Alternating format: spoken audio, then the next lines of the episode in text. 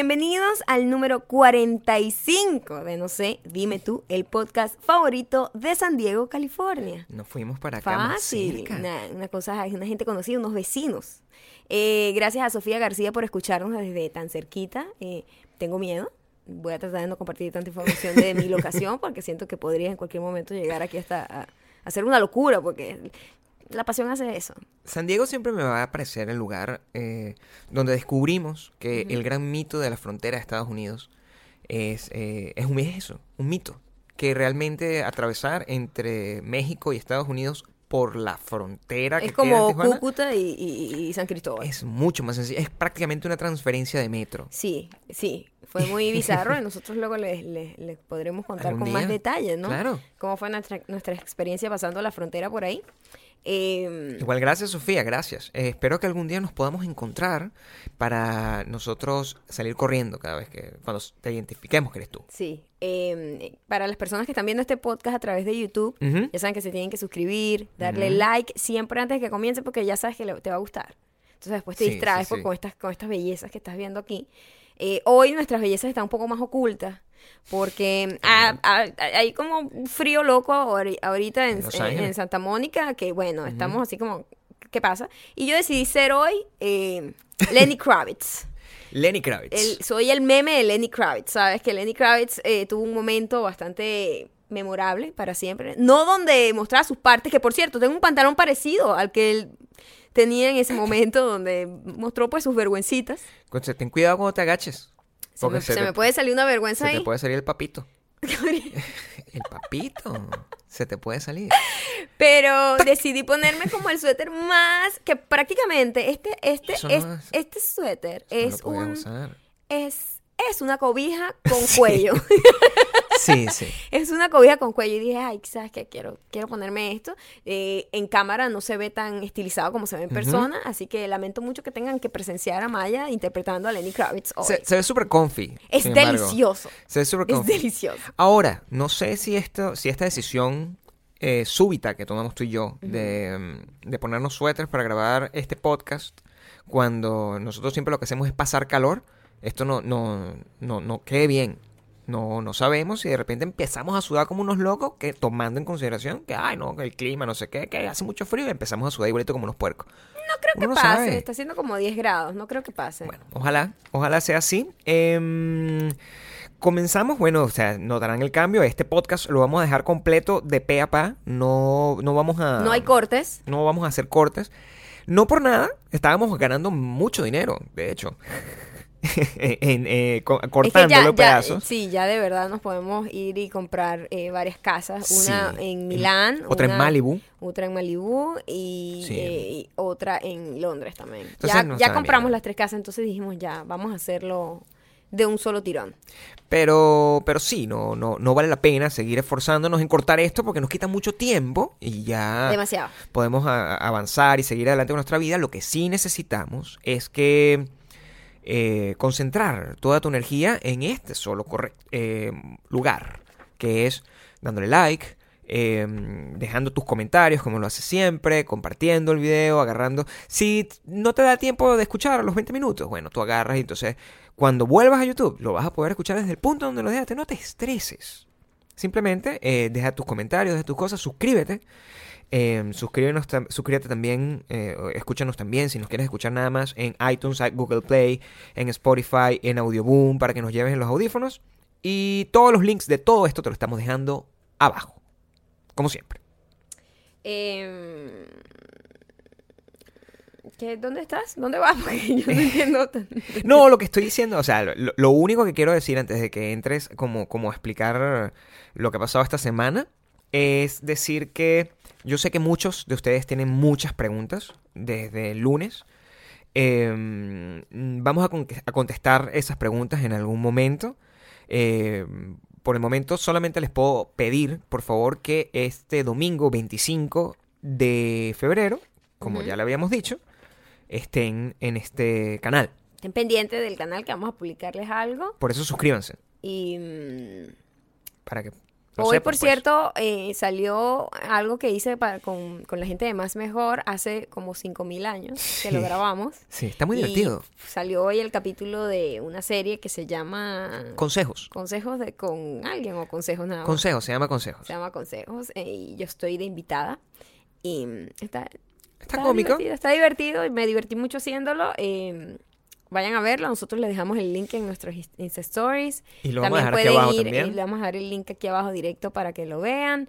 Y los que lo están escuchando y de repente no pueden tener un link, simplemente van a YouTube y ven, buscan más mejor el canal y ahí salgo yo.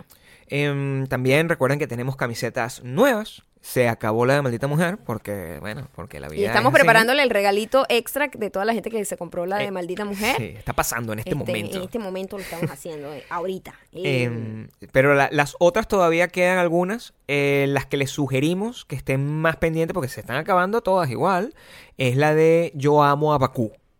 Porque, bueno, porque la vida es así. Y Yo amo Bakú es una de nuestras franelas favoritas. Y es la que más rápido se va a agotar. Así que pónganse las pinas. Está. Las pinas es como decir, hashtag las pinas. es la piña en Pero- forma de pila. Pero en inglés.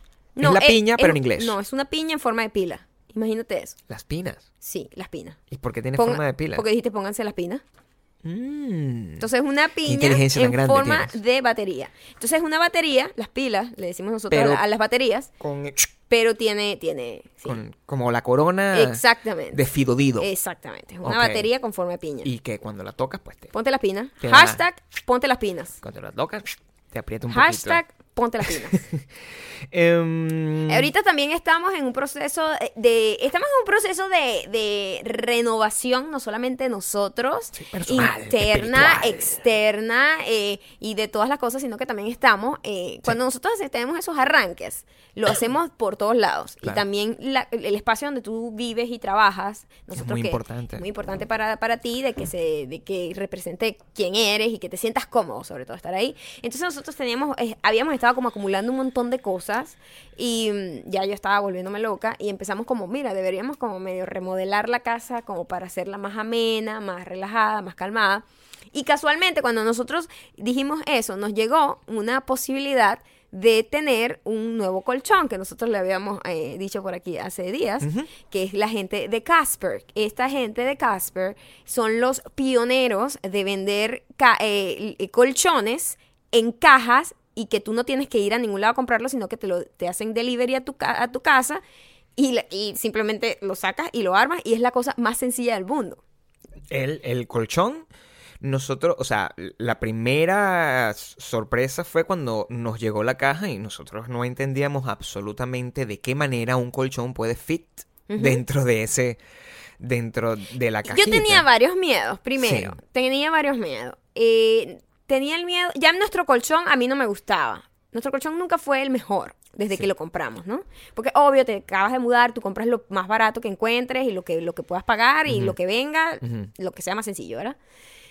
Y, pero yo no sabía, yo, o sea, porque típico que nosotros siempre, eh, ah, eh, históricamente, nos han educado que no, para que tú duermas bien tienes que dormir un colchón duro. Y nosotros marginales, como no Comprábamos idea, o sea, una piedra, o sea, que digo tabla. ortopédico, una, el piso, ¿no? Claro. Y nosotros nunca habíamos estado abiertos a usar otro tipo de colchón. Siempre era una cosa durísima como una roca. Y esta gente nos ofrece, mira, ¿qué tal si nosotros le hacemos llegar un, un colchón eh, de Casper? Y nosotros dijimos, bueno, cool, pero yo le decía a Gabriel, ¿qué tal si ese colchón no nos gusta. no nos gusta? Y si es, entonces después tenemos dos colchones. Lo que es un estrés y si para yo nosotros. y si yo después voto el que tengo y resulta que el que tengo era mejor que este. O sea, tú, ese conflicto de votar un colchón que, coño, nada más tenía tres años. El, colchón que, Tres que años teníamos. literal. Y ya, ya nosotros pasamos por esto cuando nos vinimos de Chicago a Los Ángeles. Que votamos un colchón. Tuvimos que agarrar un colchón que estaba perfecto y lo tuvimos que... que votar, porque para Votar. donarlo, entonces teníamos nosotros que alquilar un carro y llevarlo. O sea, era muy una complicado, pesadilla, ¿no? una Entonces tuvimos que dejarlo ir, ¿no?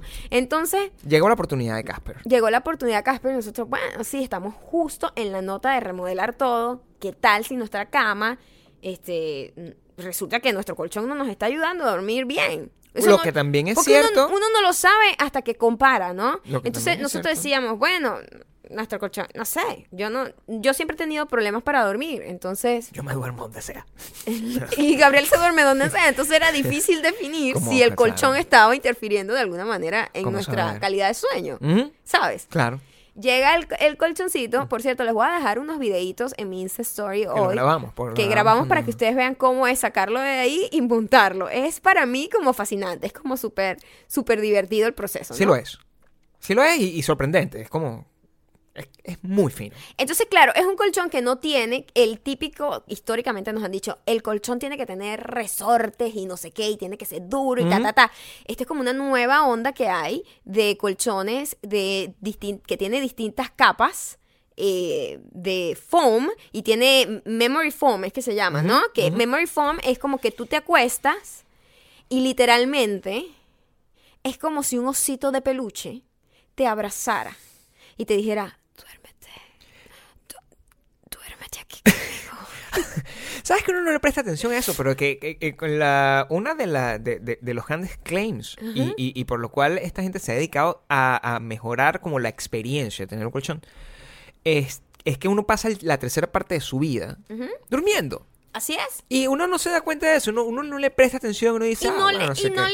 le, no le da la importancia que tiene. No, no Ajá. cree que no, bueno, yo me puedo tirar a cualquier lado, no sé qué. No. O sea, son, si vas a pasar la tercera parte de tu vida Tres- Eh, un, un tercio, un tercio de tu vida. durmiendo y tú vas a dormir en un colchón que no sirve para nada, o sea, te, te estás haciéndolo mal. Tienes Sí. que cambiar eso de ti. Em, y y el- la otra filosofía que tiene esta gente de Casper es que funciona.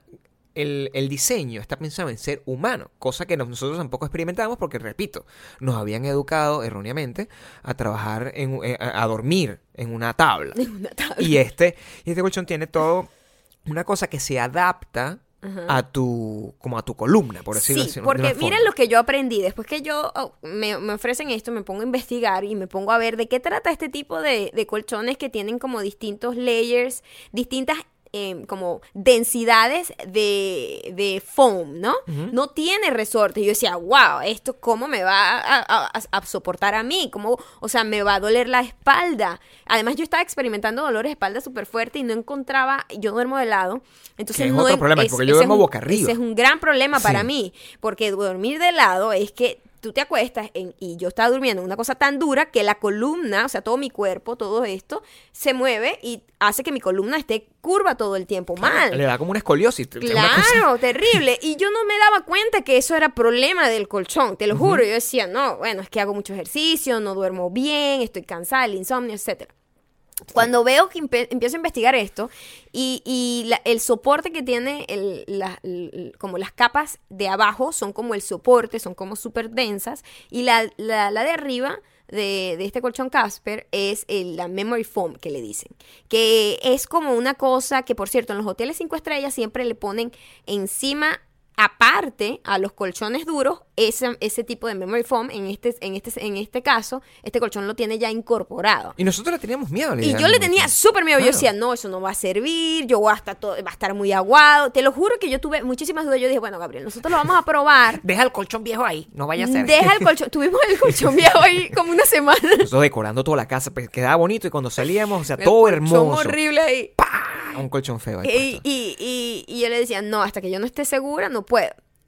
Cuando nosotros pusimos ese colchón y nos acostamos por primera vez, Eh, eh, yo no me había dormido tan rápido en mi vida, te lo juro, Sí. ¿viste? En mucho tiempo. eh, es una cosa que nunca antes había pasado. Yo nunca le había prestado Nunca. atención a la importancia de un colchón. No, y, Nunca. y ey, no, no es un tema de que, de que sea publicidad ni nada de eso. Es el colchón que nosotros usamos en nuestra casa. O sea, literal. Sí. Es muy. Porque, como, como ustedes saben, nosotros nunca promocionamos nada que nosotros mismos no usamos.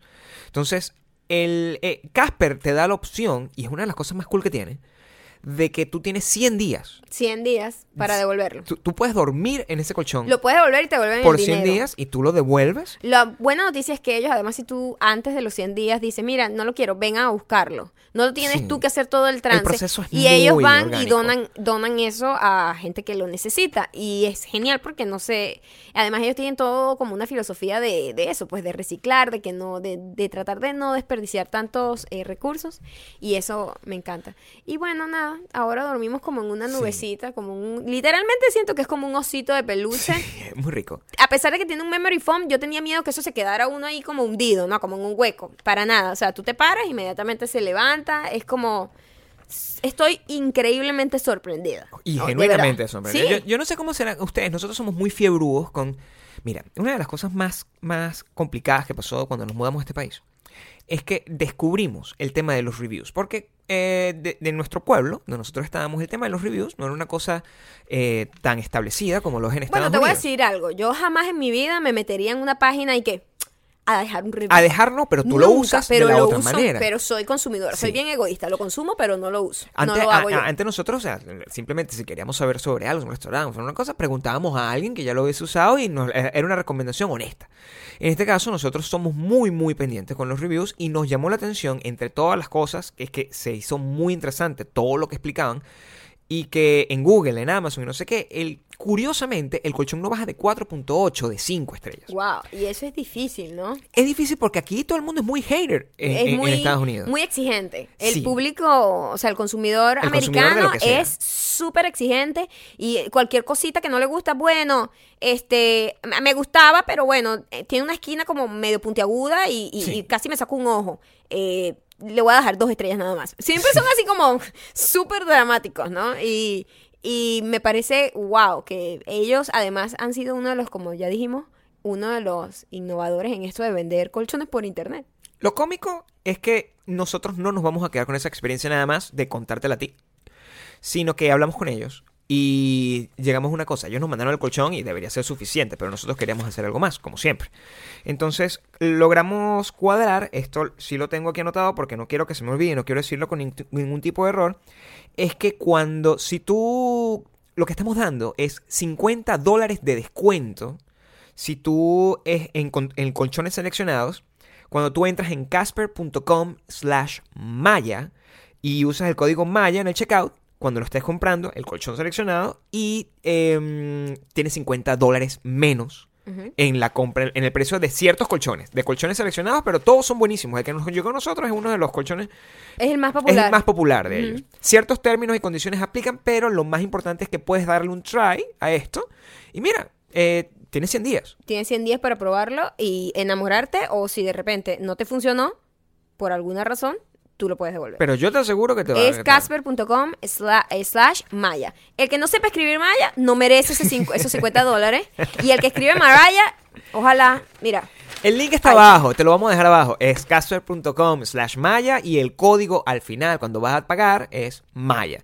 Esa estupidez es lo único que tienes que hacer y eh, puedes probar el mismo colchón que tenemos nosotros, que nos tiene ahora mucho más felices y mucho más enamorados. Es el colchón favorito del dulce amor. oye, nos hace abrazarnos más, ¿ah? Nos abrazamos muchísimo. Más. Es como muy, es muy rico, muy rico ese colchón, se lo juro. Para mostrar eh, todos estos videos y todas estas cosas, eh, recuerden que nos tienen que seguir en arroba mayocando, en arroba Gabriel Torreyes. En Instagram les vamos a poner un, como Videos, un timelapse fotos, no sé para que vean sí. cómo de en dos segundos tienen un colchón. De Y- una caja al a la cama. ¿Qué cosa redecorar, no? Redecorar como, como concepto. Uno, uno no sabe lo, lo- lo- to- todo lo, lo que te va a llevar tomar una decisión de cambiar completamente tu Hay vida. toda una búsqueda eh, prácticamente espiritual detrás de cualquier renovación. Siempre hay una...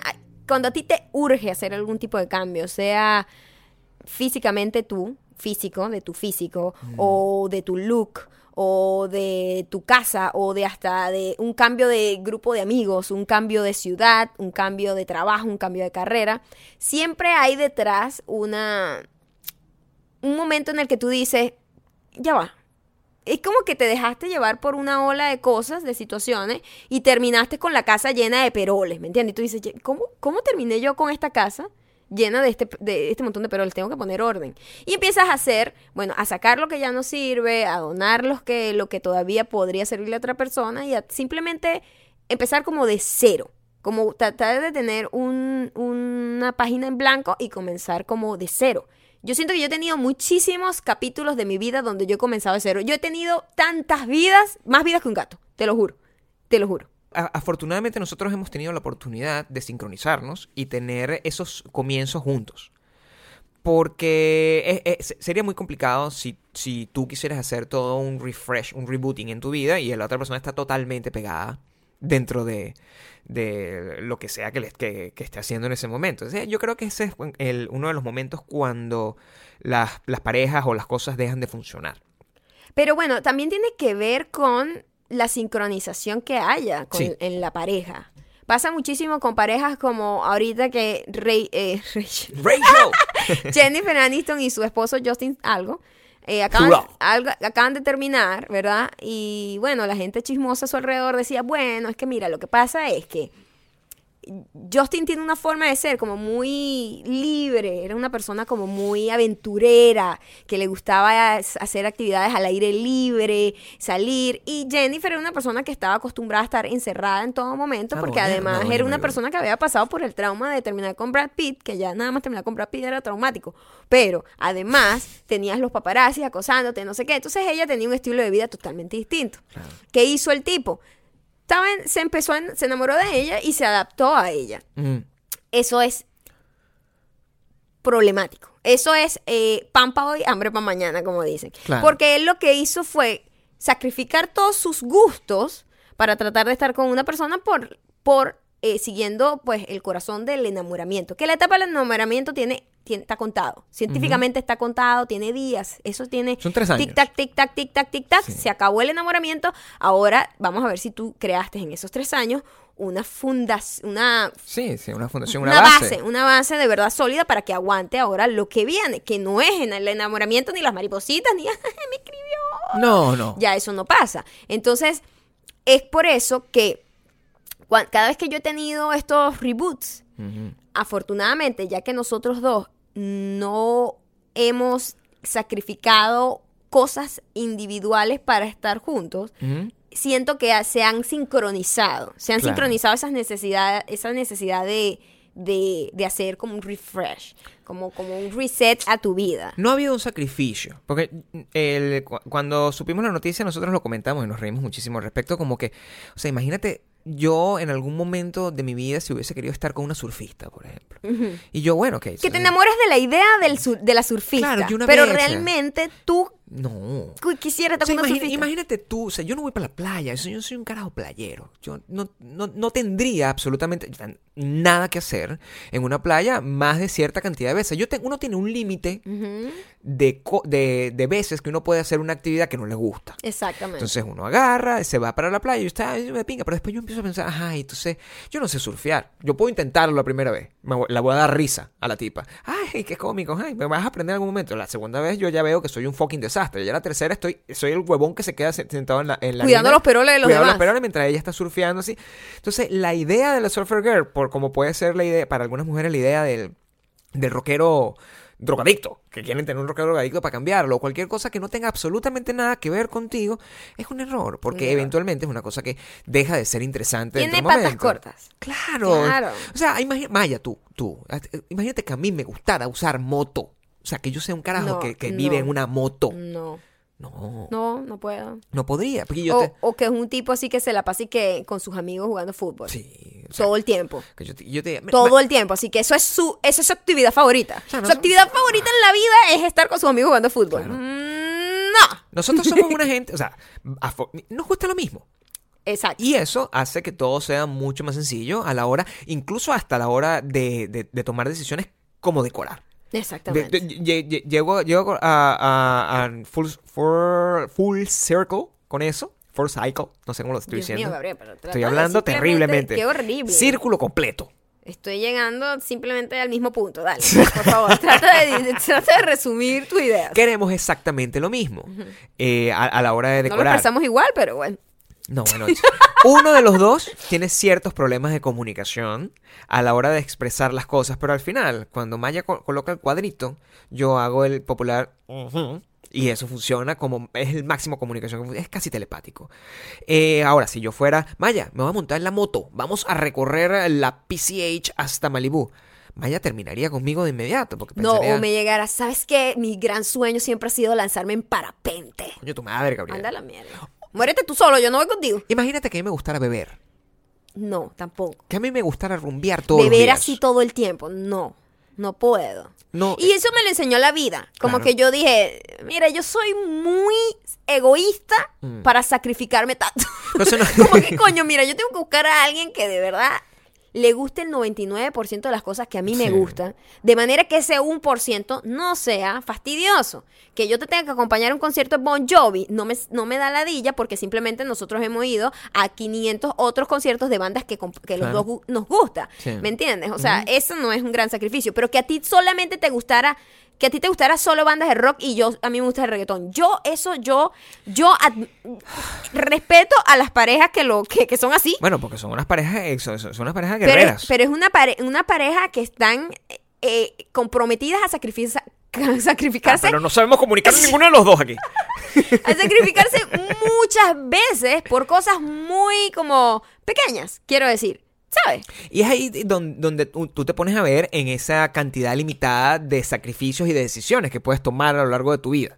Entonces, quizás eh, esas personas, bueno, están unidas por un vínculo que es mucho más profundo a nivel romántico. A lo mejor es que, bueno, a- los dos han de tener buen meneo, como dicen las viejas. Ajá. Pero eventualmente va a haber un momento donde el meneo no va a ser suficiente para, para, para Es lo que soportar digo. ese... Al principio eso puede parecer una estupidez. Ah, bueno, eh, no importa. O sea, yo lo acompaño a sus juegos de béisbol con sus amigos. A mí, yo odio el Softball, béisbol. Yo, odio el softball, lo odio. Detesto estar en las gradas con Yo ese también. solazo hablando con Yo la. también.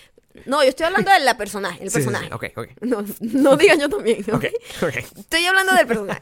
Yo odio el softball. Tengo que, tengo que relacionarme con estas tipas que son como todas coco seco. Pero no importa porque yo amo a Jaime. Jaime es un buen hombre. Jaime. Jaime, Jaime me ama. Jaime además me acompaña a mis fiestas, a mi, a mi, a mi, a mi, ¿cómo se llama? Baby shower de mis amigas y él también odia eso. Entonces está bien. Yo me sacrifico por él y él por mí. Cuando empiecen a ver los roces de la vida cotidiana normal que Pasan, eso empieza como a pesar más. Y es como que, no, mira, yo todo lo que hago, que tengo que ir todos los domingos a tu puta práctica de Claro. softball de mierda con tus amigos borrachos. Y eso empieza como a crear más problemas. Y es lo que yo siento que le pasó a Justin y a, Rachel la vaina, pobrecita. a Jennifer Aniston, coño. A Jennifer Aniston y a Justin. Que coño, al principio eh, todo es color de rosa y es bello y no importa. Él le, le encanta la moto, pero realmente a ella no le gusta andar no en moto. ¿Entiendes? Pero le encantaba la idea del hombre que le gusta andar en moto. Te enamoras de una idea, no de la persona. Sí, eh, y, y por eso el concepto de acumular millas. Eh, a, a mí no me gusta mucho y, bueno, de hecho, no me gusta ¿Qué para es nada. acumular millas? El concepto de las matrimillas. Que es Ah, un, ni idea. Que es un, es, es un término muy popular usado por eh, eh, esposos para decir, mira, yo estoy haciendo estas cosas Ajá. para acumular matrimillas a la hora de que yo le pida a ella que haga otras cosas por mí. Ese concepto no es muy, muy útil porque al final lo que, lo que estás acumulando del otro lado es un montón de rencor. Estás acumulando que la persona haga lo que te está diciendo, empiece a sacarte las cosas que ha hecho, o sea, ya, ya los sacrificios se vuelven un fastidio y empieza a decir cuando, porque ya no le da la gana, ya como te estoy diciendo, el buen meneo ya no es suficiente para Exacto. soportar eso y empieza a decir, no, mira, pana, o sea, no, ya, ya, me- ya hemos ido demasiado en la puta moto. Yo quiero estar aquí. Yo quiero estar en mi casa echada viendo Netflix. Imagínate esa, esa, No sé, yo no podría. eso es muy difícil. Yo no podría, Pero bueno, igual, igual. igual, como siempre he dicho, cada pareja tiene su propia dinámica y funciona perfecto si te funciona. No, no intentes cambiarlo si le funciona. Eh, pero es una cosa que yo desde afuera lo veo como, eh, es una cosa que yo no haría, pues. Cada quien tiene su propia dinámica. El, el, y, y- y eso está en, en cualquier elemento. Pasa en el mundo del amor, pasa en el mundo de la música, pasa en el mundo de la moda. La moda siempre eh, eh, exige mucho. Yo siento que la Sí. moda exige mucha comprensión Yo, hacia, yo, el, hacia, el- hacia el público. yo necesito, Sí. necesito de ti, Ajá. que eres una persona con mucho conocimiento y sobre todo con mucho, mucho chisme, que tú me expliques toda esta situación. Me encanta hablar de moda mientras lo que estoy usando es como una bata con cuello. No, pero eso Eh, es un statement. Una, un cobi- una cobija con cuello. La moda es así, la moda no es para entenderla. No. La moda no Para es para sentirla. entender. Eso es, lo- eso es el gran problema que muchos creemos, que la moda es para todo el mundo y no lo es. No. Eh, la moda es, es, una, es una expresión artística. La moda es una arpía. Pero no quiere decir esto que no podamos burlarnos de algunas expresiones artísticas que nos parezcan terriblemente pues. ridículas, Claro. como lo que acaba de pasar eh, en la pasarela de Gucci. Eh, Gucci se volvió loco y mm, agarró algunos modelos, Ok, hizo un molde de la cara de estos modelos, ok. lo convirtió como en una cabeza decapitada y lo convirtió en una cartera. Y los modelos modelaron con su cabeza como decapitada, pero ellos tenían también su cabeza en la cabeza. Quiero decir, con dos cabezas. Una cabeza en el brazo que se, supo- No se supone que era la cartera. Ok, déjame hacerme la imagen, porque me- a, a medida que me lo estabas describiendo, con, con tu descripción tan, tan específica, Ajá. yo me lo estoy imaginando. Estoy viendo la pasarela. Cuando lo veas, no, tu no. imaginación no tiene el nivel de detalle para que tú puedas llegar a esa imagen tan aterradora. Esto es la pasarela. Y está pasando uno de estos muchachos de 1,90, Ajá, flaco, seco. Flaco, lánguido. Seco. Ajá. Caminando así completo, vestido de Gucci. De Gucci. Con bastante estampados mezclados. Ajá. Y el muchacho, primero tiene una cartera. En la mano, que ni siquiera es como una cartera como tal, es como un clutch, pero es una cabeza. Y la cabeza es su propia cabeza.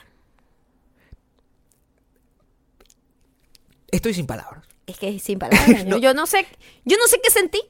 Lo primero que sentí fue asco. eh, fue como. Pero tenía sangre, no, no, no, no, pero- no, no, pero es repulsivo.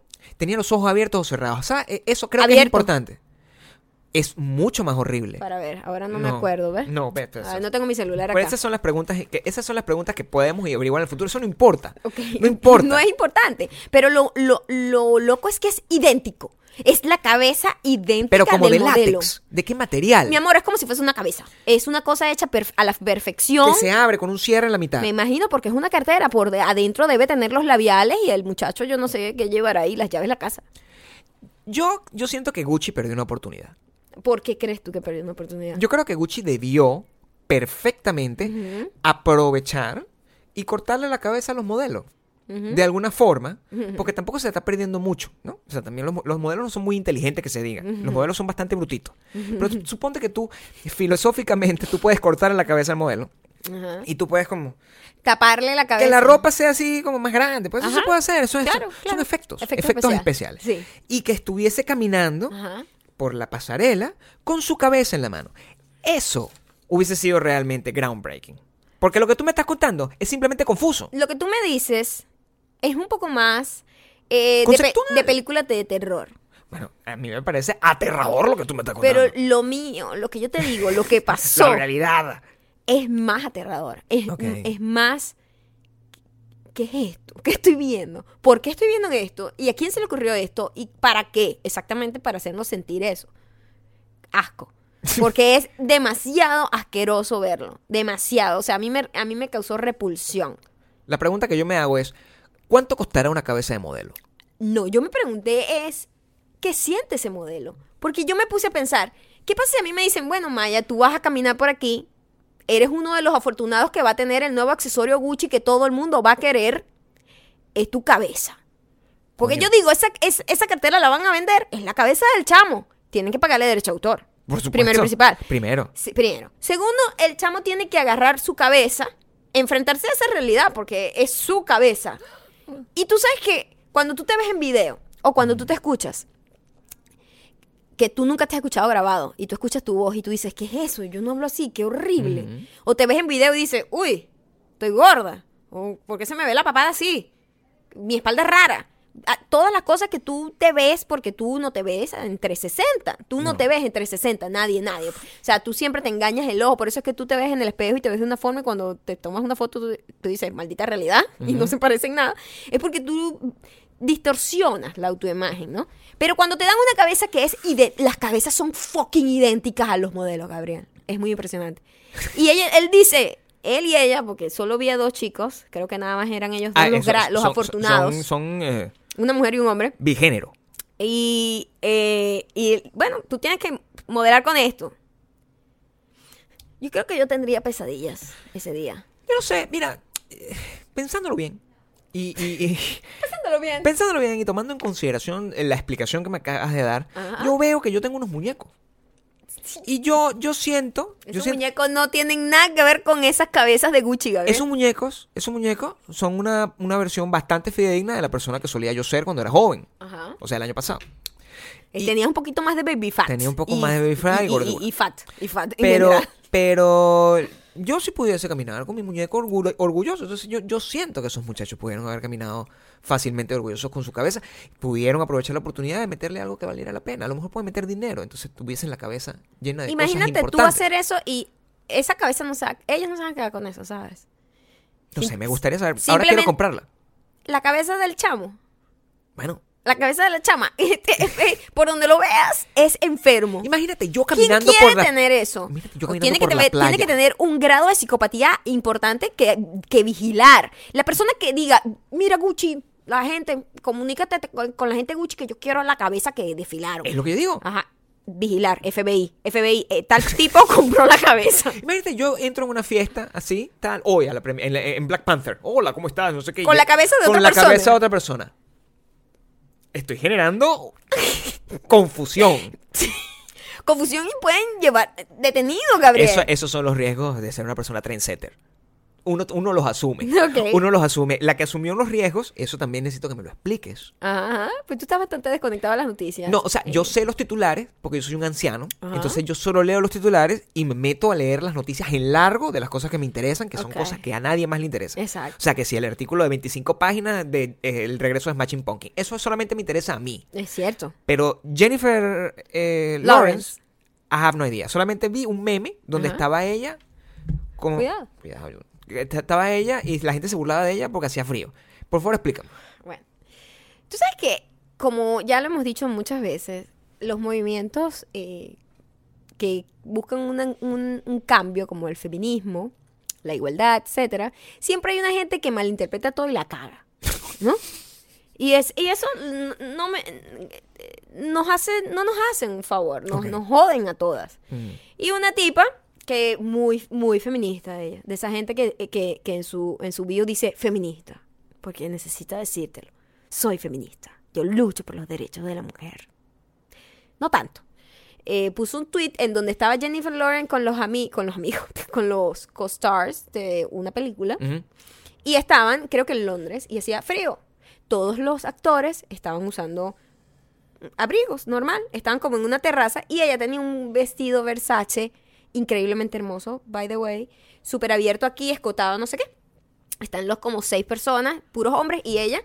Y es una foto, eso es todo. Y la tipa dice, si existiera la igualdad de verdad, la tipa esta dice, Jennifer Lawrence estaría usando un abrigo o no sé quiéncito estaría como en traje de baño o algo así. Ah, ¿Qué es eso? ¿Qué, qué, qué necesidad de darle atención a algo tan insignificante? Y Jennifer Lawrence, quien yo no sabía que tenía Facebook, porque hasta donde yo sabía, después, había bloqueado todo cua- después que salió. Después que había salido, bueno, la- la- la- le habían sacado sus vergüencitas por internet. Ella no tenía ningún tipo de cuenta de nada, yo no sabía. Me entero por ese anuncio eh, oficial que ella dijo como, what the fuck, marica. O sea, yo me he visto como a mí me dé la gana. O sea, no tengo yo derecho a querer pasar frío porque tú crees que yo voy a ponerme un abrigo encima de este vestido tan arrecho que, que me, que me prestaron. Claro. No, yo voy a lucirlo, así me dé frío. ¿Y cuántas veces nosotros no hemos dicho, no, me duelen los pies, pero no importa, estos zapatos son muy bonitos? O no, verga, tengo frío, pero es que este vestido escotado es arrechísimo. O sea, esos son sacrificios que uno simplemente decide tomar porque a uno le da la perra gana. Pero ahora resulta que no, que es que es el, el- la mentalidad patriarcal que te hace creer a ti que tú tienes que pasar frío para vestir. No, mira, vete a la mierda. Que si paso frío, si mi frío, no jodas, ese es mi culo que me tengo frío, no el tuyo. Coño. Y entonces yo, sí, yo no soy big fan de Jennifer Lawrence, pero me, me encantó su respuesta. Le mandó a callar la boca a la tipita esa. la, la gente no se mide a la hora de decir cosas. Em, yo solo siento que eh, si es una decisión que tomó Jennifer Lawrence, no sé por qué debería la otra persona decidir sobre lo que No, ella porque se va a pobrecita poner. Jennifer Lawrence es, es sistemático y entonces ella, pobrecita, ella es víctima del patriarcado. Anda a la mierda. Anda a la mierda. La- esas vainas. Yo te voy a decir una vaina. Los tacones, los vestidos sexys y no sé qué. A los hombres poco le importan si tú andas en tacones o no. La verdad es que le da ladilla porque seguramente te va a quedar toda la fucking noche que me da la pie, me da la pie. Más bien a los hombres no le interesa. El maquillaje tampoco le interesa. Es una vaina que es un gusto que a nosotros nos gusta y ya. Si a mí me da frío, yo me pongo algo para protegerme del frío. Si ella decide no ponerse... Vaya, vaya muchas veces decide no ponerse nada para, para, para el frío, para estar divina. pero honestamente quiere estar vestido. O sea, pero ella nada más, además, no creo que ella estuvo en todo momento pasando frío ahí. Fue una foto en una terraza que en la ciudad, para que se viera la ciudad, y, y seguramente estaban haciendo como la. Tenía los- el sponsor, le prestaron el vestido, la vaina. o sea, no- Estaba no. seguramente haciendo como los junkets y estas cosas, entrevistas con prensa dentro del hotel y decidieron tomar esa foto y bueno, se generó todo eso. La tipa tratando de ser intelectual. Loide. Detesto a esa gente, chavo. Detesto a esa gente. Y esa gente, eh, eh, el- eso antes ex- existía, nosotros hemos conversado de esto, con, particularmente con el gringo, ¿no? Con el gringo, el, el síndrome del white savior. Que, que, tú, que tú me habías dicho con respecto a una foto que apareció en internet de una. Cada vez que una modelo o una actriz, una cosa, un influencer, va para como No sé, bueno, que cada vez que van para un, un un país del tercer mundo. país del tercer mundo. De donde venimos nosotros. Exacto. ¿Ah? Nosotros, O sea, pues. Agarran a mi muchachito que vende empanadas en la, en la orilla de la A playa. mi sobrino. A una gente. Normal. a una gente que. A mí, chiquito. de una gente de que de uno que uno creció comprándole las empanadas de cazón a ese pobre negrito ahí que está ahí pues está negrito tanto aguantar sol porque es como marroncito como todos nosotros pero está Tostado. tostado, está tostado está en la playa pero bueno esa es su vida pobrecito ¿verdad? Entonces vienen esta gente a agarrarlos como si fueran un, no sé, una souvenir. estatua, un souvenir. Un Ven souvenir. para acá y sí, y yo soy Una cabeza de Y Gucci. yo soy Katira y me tomo una foto contigo para vernos así como, como, como si fuésemos Benetton. Yo soy una caraja muy abierta, muy humana. Mira cómo puedo tocar a este niño. Y la foto era muy graciosa, la que yo publiqué, porque el niño literalmente no quería estar ahí. El niño estaba... Normalmente lo- un niño no quiere nunca a nadie que lo toque, a nadie, es un fastidio. ¿Mm? Mucho menos una persona de ese tamaño. O sea, el, el- el- el- yo en estos días estaba viendo una mujer Además eh, es abusivo. Tú no le llegas no. a agarrar, a abrazar y a besar a un No. niño de alguien desconocido. y menos de ese tamaño. Yo un día vi una, vi una mujer en el gimnasio y me, que debería haber sido del tamaño que tenía que, eh, Kendall Jenner, más o menos fue lo que me imaginé. Y era una persona excesivamente alta y yo pensé, coño tu madre, yo jamás podría llegar y abrazar a una persona de ese tamaño. Nunca pudiese tener una relación con una persona de ese tamaño. Yo mido Gabriel se lo pasa Yo mido- pensando, yo no podría tener relación. ¿Por qué tú estás analizando con Estoy quién tú no midiendo podrías tener una relación? constantemente. porque uno tiene que uno tiene que agarrar y, co- y ser coherente con las decisiones que uno tomó. Entonces Ok. uno, uno- uno siempre pone como, como, las cosas en contraposición. Ok. Yo estoy contigo, yo estoy feliz contigo, me, me- soy feliz estando con una persona de tu tamaño. Yo digo, oye, pero ¿qué pasaría si yo, por ejemplo, tengo la oportunidad de estar con X persona? Y es una persona que es un modelo y es una característica. Yo me imagino, mira, yo sé que la tipa normalmente mide dos, un metro noventa. Yo sé, la celebridad mide un metro noventa. Entonces, si yo estoy, tengo la oportunidad y veo a alguien en la calle que tiene ese mismo tamaño, yo asumo, digo, bueno, esta persona tiene más o menos la estructura ósea de esta celebridad, tiene el tamaño de esta celebridad, esta persona es muy grande. Yo jamás pudiese tener una relación, estaría, O sea, mamá, ¿tú, sabes, mamá". tú sabes qué haría, qué haría, qué es que es impresionante de eso. Que la cabeza de la gente alta es gigante. Por Es lo menos al, lado de la mía, que yo soy muy chiquita. Tú sabes que la cabeza Grande. es. Nosotros somos ocho veces o nueve veces, no me acuerdo muy bien, en dibujo te enseñan eso. Proporcionalmente, nosotros somos como ocho cabezas. Claro. Y eh, es así, pues. Entonces, una persona alta, la cabeza es más grande. Imagínate, las carteras de Gucci para mí es una vaina así que yo tengo que cargar así con las dos manos, por ejemplo. eh, el- Ah, tengo que cargarla así. También la mía es como Sí, un monedero. La tuya es un, monedero, literalmente. La tuya es como un monedero. Pero entonces yo me imagino la mega cara esa, o sea, Ajá. es muy grande. Yo no sé cómo se podría yo manejar. esa- y, y no es un tema de que, de, de- de que sea menor o peor, es que simplemente no cuadra. Sí. Es como- o sea, yo no estoy diciendo que sea mejor una camioneta que un Volvaguito. Yo no estoy diciendo eso. Estoy diciendo que si yo manejara una camioneta seguramente lo mato. O sea, mato a alguien, me voy desastre, fuera de control. choco a todo el mundo. Porque es muy grande. Yo no puedo controlar ese nivel y ese tamaño. Eh, eh, uno tiene que saber y- y en qué ring está me- Y metido. es ahí a- a donde viene, mira, que eso está fuera de ring, fuera de tu ring. Es un concepto. De verdad es que sí concepto- existen unos ringers. Sí, existen, unos, existen unos reinos. O sea, uno puede, uno puede, uno puede. eh, Vamos, no, no vamos a malinterpretar y vamos a cerrar esto con broche de oro. Uno puede tener a la persona que quiera tener en su vida. No existen mejores, personas mejores o peores. Exacto. En términos de, de, de, de que esté en un nivel superior o no. De Eso que no alguien sea mejor que otro, pero sí existen los gustos. Existen los gustos. Eso sí existe. Existen los gustos. Y yo no puedo, no puedo. A mí no me puede gustar de, de- de una manera es, Real, pues que no sea platónica. Que no sea platónica, una persona de ese tamaño. Cuando tú la ves en foto, cuando se tú ve la ves en bastante- Instagram, Se ve súper proporcional y tú la ves y tú dices, ah, esta es una persona bonita. Sí. Ah, ¿Cómo es que.? eh, yo creo que Cara de la es una persona bonita. Ajá. Por ah, ejemplo, pero Cara de la no es tan no es tan alta. alta, dime una persona sí. que sea así de Eh, alta. Kendall Jenner Kendall Cuando tú la ves Pero al es que lado Kendall de- Jenner no es, no pero es mi rey por edad. No me gusta ese, ese edad. En pero en general, tú la ves sola y tú puedes aceptar que es una niña linda, es muy linda, es muy, muy linda. Claro, pero cuando la pones en contexto- Cuando la pones al lado de eh, Courtney, que es como de mi tamaño, tú Claro. dices, ¿qué es esto? Courtney se sigue viendo cute y como adorable y Kendall se ve como... ¡Ah!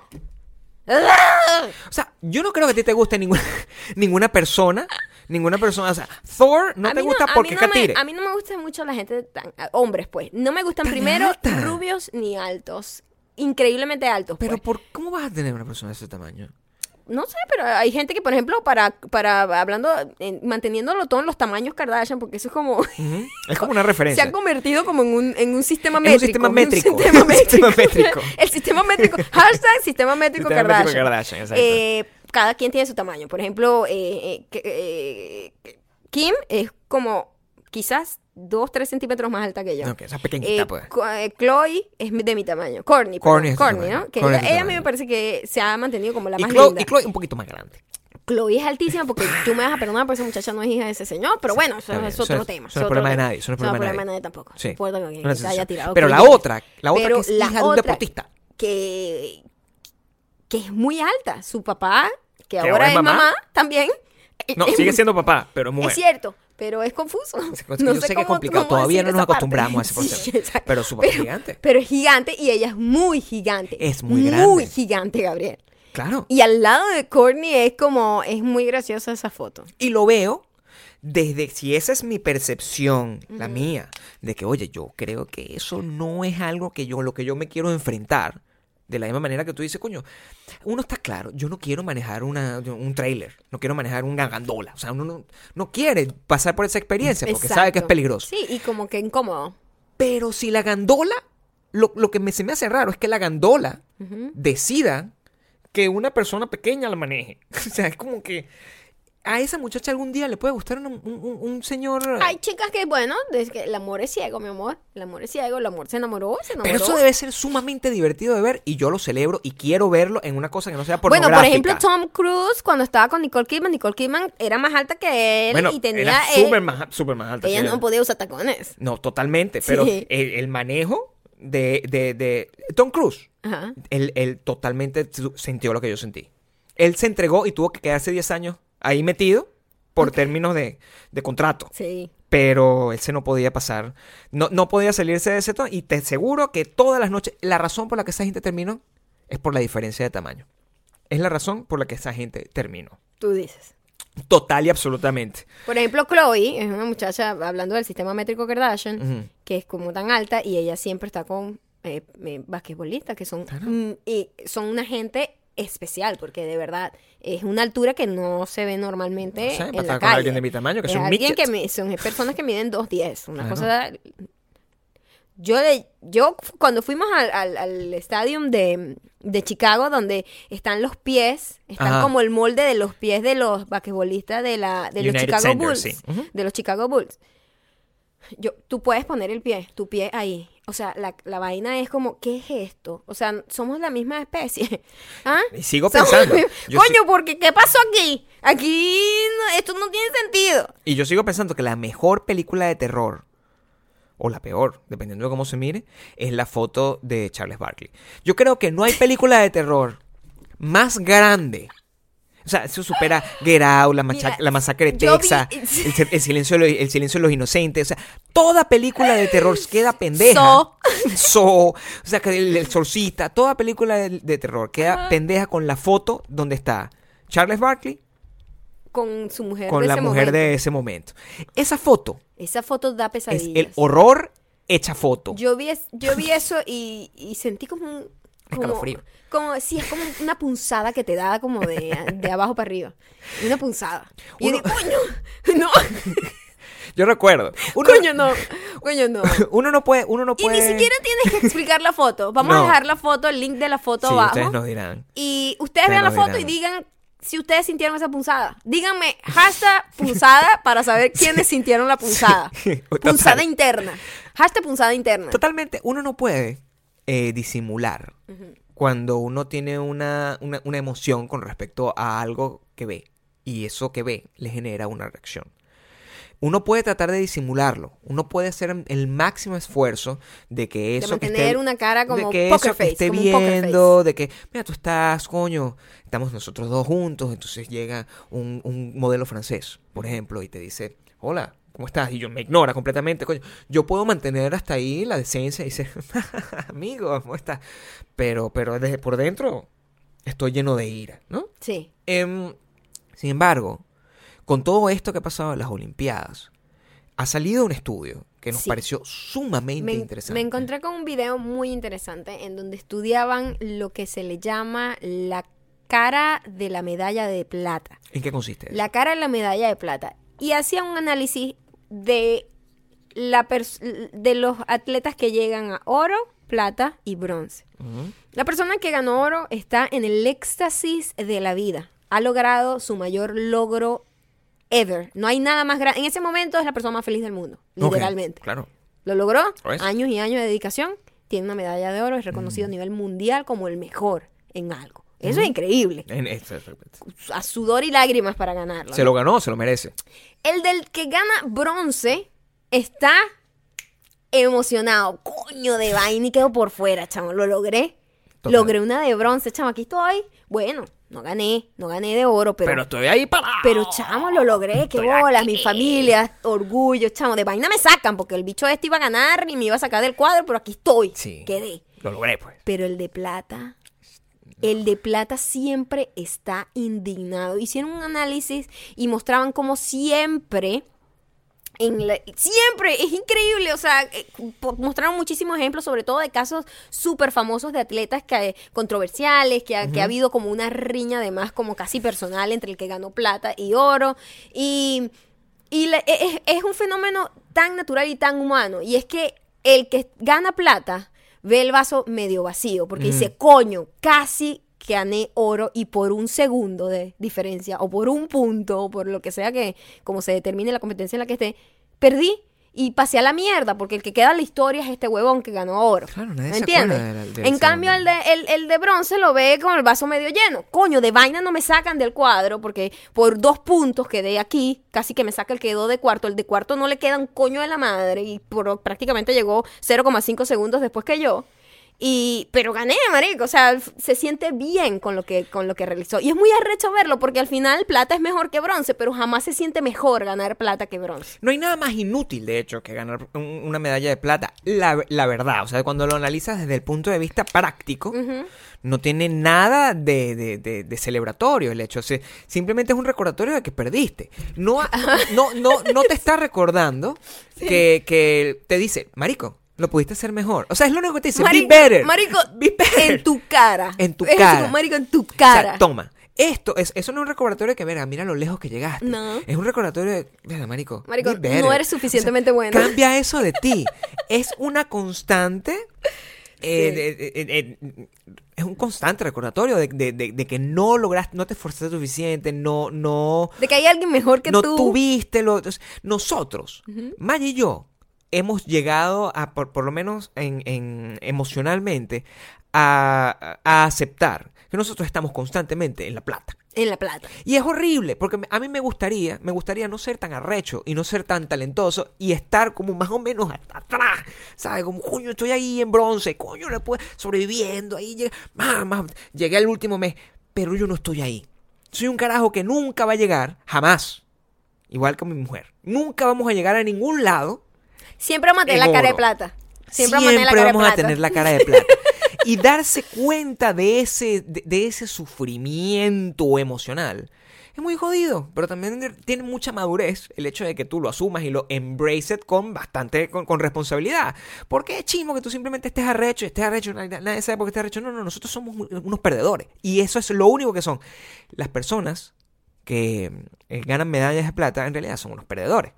Hay que empezar a ver las cosas como son. Son perdedores a nivel mundial, además. Son, Sí, eh, son reconocidos grandemente a nivel mundial. perdedores. O sea, la vergüenza que deben sentir es universal. No, no- ¿Sabes que el- estos chicos que ganaron, que son mis atletas favoritos de cualquier olimpiada que yo haya visto en Los mi de vida, Canadá. los de Canadá que ganaron patinaje eh, de parejas l- de baile. Primero, un récord de personas que ganaron más medallas en una competencia. Segundo, y ellos tenían 20 años bailando, o sea, eh, skating juntos. Ujú. Tercero es la, la, la relación más platónica, según ellos, pero más apasionada que se ha visto en la historia de, incluida hasta el cine. O sea, no existe ninguna pareja que uno diga, Dios mío, pero esa gente apasionada, o sea, se desean, lo puedo notar. Y él, o sea, yo estoy enamorada de ellos, todo el mundo, no solamente yo. Eso es una cosa que el mundo entero, así que Canadá, Canadá, sí, sí, sí, maple syrup, maple syrup. Y, y mm, los chamos que quedaron de segundo, como siempre pasa, por eso te digo, él se, como siempre ponen como que los que tienen menos puntos a competir primero. En, esta ca- en esto del skating.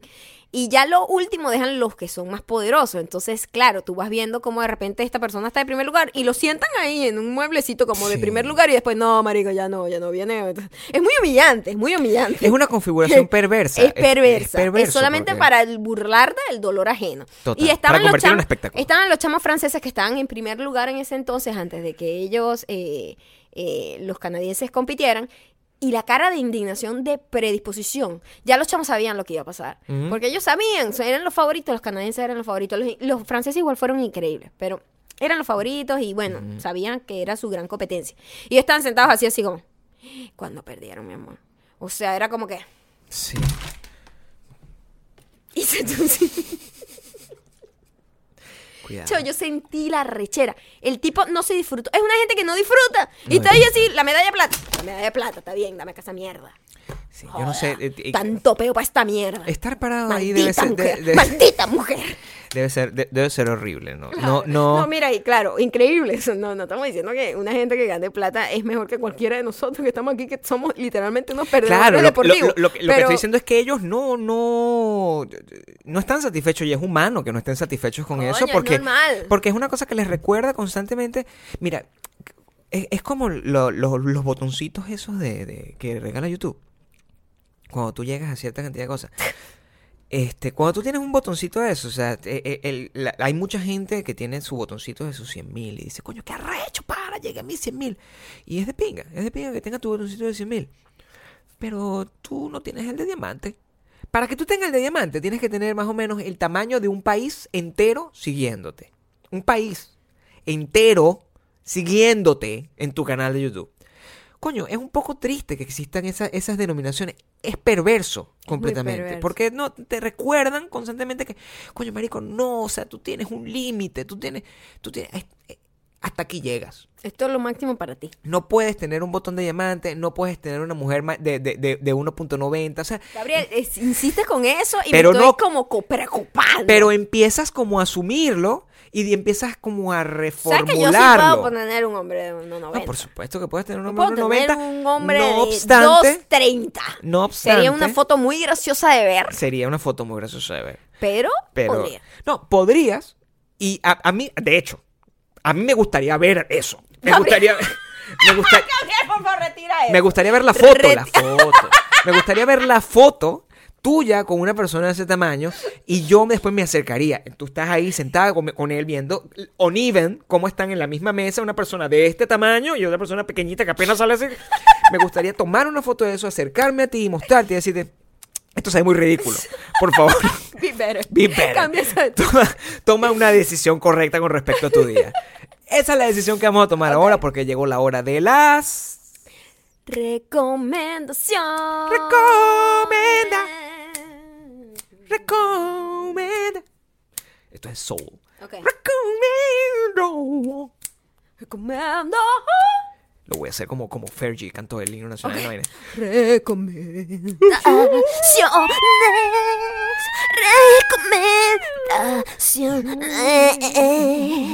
Recomendaciones. Recomendaciones.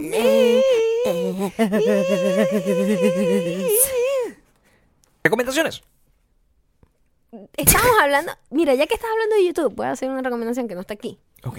Eh, la recomendación que voy a hacer es de alguien que me parece de las pocas personas que yo siento como que una inspiración natural. O sea, que hay gente que quiere ser inspiracional, la juro. Sí, y dan mensajes así como inspiracionales, todos balurdos, así como sacado de un libro de Pablo Coelho. Pero hay gente que naturalmente tiene como una vibra muy positiva y muy cool. En este caso es Will Smith. Y. Will Smith es un tipo muy inteligente y muy ambicioso y se dio cuenta que Internet y YouTube, eh, bueno, está prácticamente eh, controlando el mundo. Y es lo que va a pasar, es el futuro. Muchísimas estrellas están perdiendo contratos de películas porque se los están ganando gente que tiene más influencia a nivel de digital. Y el tipo dijo, "Mm, ¿sabes qué?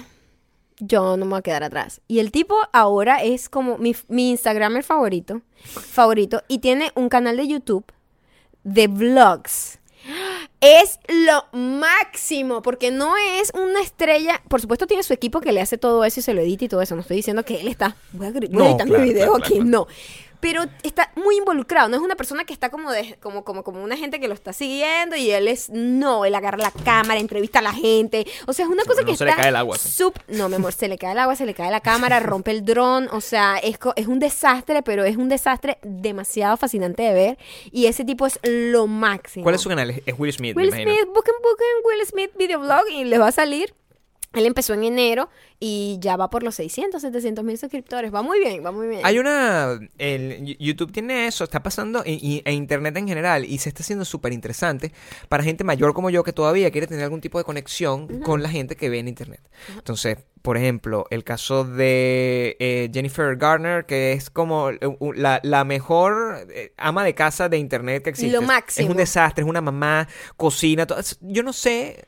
Yo siento que es honesto y me gusta creer, que- creer que es a honesto. mí también me parece no que Will. Smith es muy honesto Sí. con lo que está haciendo. Jack Black también se metió a youtuber. O sea, es como que. ¿En serio? Sí. Oh my God, yo Sí. necesito ver eso. Eh, eh, es, es como que eh, un montón de gente entiende. y- no hay youtubers, sino que Es- abrieron a un canal voy. de YouTube para A aprovecharse voy. de la herramienta como se tiene que Porque aprovechar. eh, eh, esa es la diferencia entre ser youtuber y- y, entender que YouTube es una plataforma con muchísimo alcance y en la que de alguna manera tienes que tratar de mastering. Yo no creo.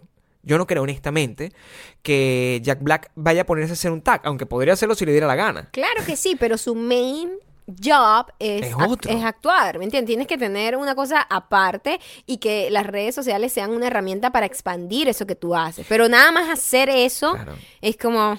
Pero es te- la- es, es otra vez, eh, tiene patas cortas, porque va a llegar un momento en que la plataforma va a dejar de funcionar por X o por Y, como MySpace, y entonces te quedaste sin trabajo, ¿entiendes? Tú Sí, tienes claro. que ser más en- por encima de las plataformas. Pero, ti- pero tiene mucho appealing, o sea, de, de cualquier forma, cualquier cosa que ellos hagan tiene que ser a través de internet. Eh, uno tiene que entender que el mundo simplemente cambió y que ya no es como, ya, ya no es tan fácil como antes que tú eras Will, San Will Smith, pues, sacabas una película y no tenías que hacer absolutamente nada para promocionarla.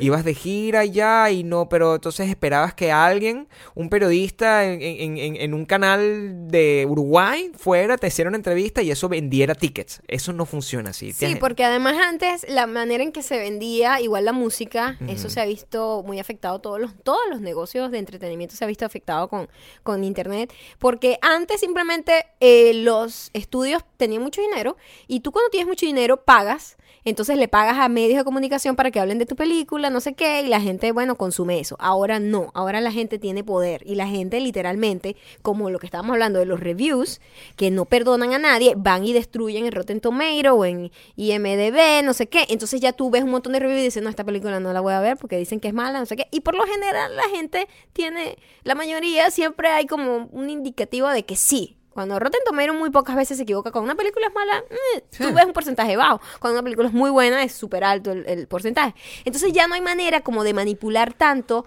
la, la como la percepción de la celebridad, porque esta es mucho más tangible. Entonces, si tú no estás presente ahí en el juego del, del digital, lo pierdes todo. Y Will Smith entendió eso y dijo, mira, yo no me voy a quedar atrás, yo voy a ser la estrella más arrecha del mundo y- voy a tener un canal de YouTube con videoblogs arrechísimos, que la gente va a querer verme y la gente va a poder verme día a día porque es un tipo muy entretenido de ver y muy cool. Nosotros, eh, a, a mí se me, hace- se me sigue siendo oh, súper curioso.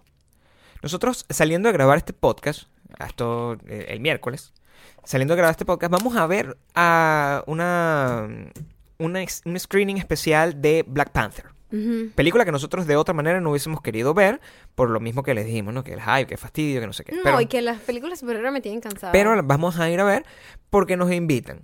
a verla en una tecnología además rarísima que es como una pantalla. Ya les contaremos en el próximo podcast Exacto, ¿cómo fue nuestra cómo fue nuestra experiencia. Pero el caso es que a mí todavía se me hace sumamente especial y curioso el hecho de que en vez de llevar un fucking crítico de cine, que es una persona seria y responsable, que va a ver las cosas como Ese, son, ese though, la gente también era entonces muy nos llevan pagada. a nosotros. Pero eh, al final la gente, por ejemplo, la gente que ve este, este, este Podcast. podcast, Mm.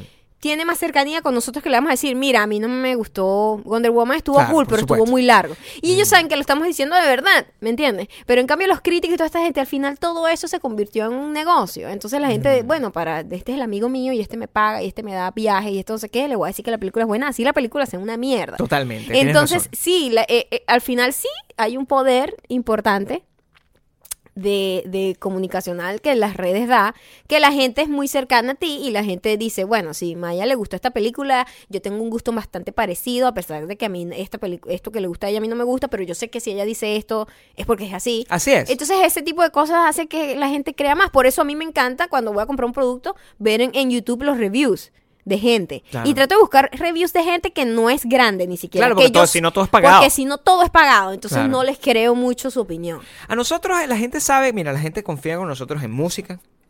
La gente confía en nosotros. y ahora en colchones. en- exacto, en Casper. música, Casper.com slash Maya. No, en serio. en películas, su en cuerpecito, series su espalda baja se lo va a agradecer. y en colchones. Somos los mejores recomendadores de colchones que existe en la internet. Más nada. Totalmente. Em, también recomendamos stand-up comedy. Y este es el último especial, el más reciente especial que ha sido Tenía súper 10 años sin hacer especial. de, de este súper comediante interesantísimo, Muy inteligentísimo, inteligente. conocido como Chris Rock. Chris Rock es lo máximo. ¿Qué te pareció? amo. Me encanta. ¿Qué te pareció el, el especial? como tal? Demasiado bueno. Es que, que, además a mí me fascina la comedia, eh, eh, la manera en que se escribe la comedia. Una cosa que a mí siempre me ha llamado la atención, ese, eh, ese arte de, de sacar de una cotidianidad algo tan inteligente y tan cool. Y Chris Rock es como que no decepcionó. A veces uno le da miedo como esa gente que ya se hace tan grande y como que... Por ejemplo, el último especial de Kevin Hart a mí me pareció terrible. Y Mm. Kevin Hart a mí me encanta. Pero siento que, bueno, perdió el ojo de tigre en la parte de la comedia porque es una mega estrella de Hollywood. Entiendo. Pero, y me preocupaba que Chris Rock, eh, siendo una persona que también es súper poderosa en Hollywood, de repente, no del tamaño de Kevin Hart en este momento, pero digo, sí es muy grande, que a lo mejor haya perdido el ojo de tigre de un comediante que es, ¿sabes? Micrófono y yo y más nada, ¿me entiendes? Y la audiencia. Y no decepcionó. Increíble. Buenísimo, muy maduro, muy, muy, muy atrevido. Muy atrevido sin ser ofensivo, sin tener que ser como, ay, qué, qué malo te soy. Si Él tiene un nivel sí. muy sutil de la crítica social que a mí me encanta. Si tienen la oportunidad de, de verlo, está en Netflix. Se llama Tambourine. Él tiene una razón de ser. El tambourine es, es pandereta, literalmente. Tiene una razón de ser. Si pueden, si pueden verlo, eh, compártanlo y, y disfrútenlo. Está en Netflix.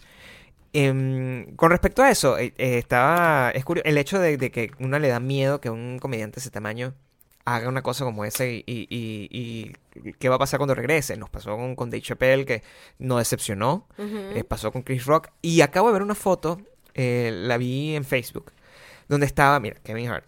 Sí.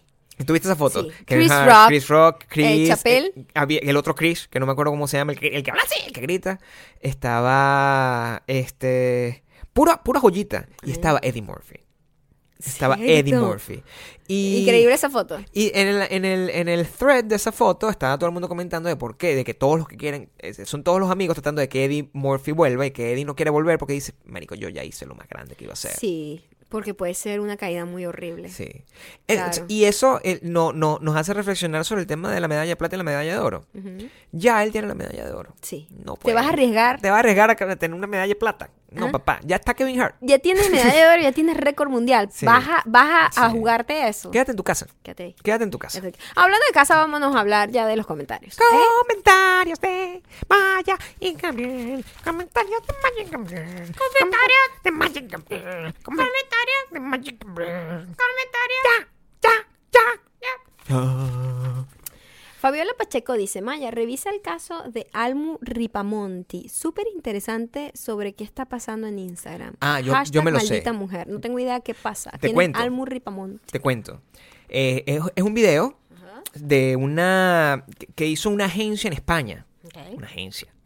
Donde ellos eh, crearon a una, agarraron una actriz, le crearon un perfil social comprándole followers y probaron cómo eh, con followers falsos la tipa empezó a recibir ofertas para comer gratis, cómo hacer cosas de hoteles. Bueno, cómo- no necesito un caso. Yo tengo gente, conozco gente.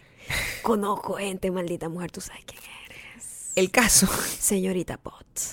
Tú sabes quién eres. el caso.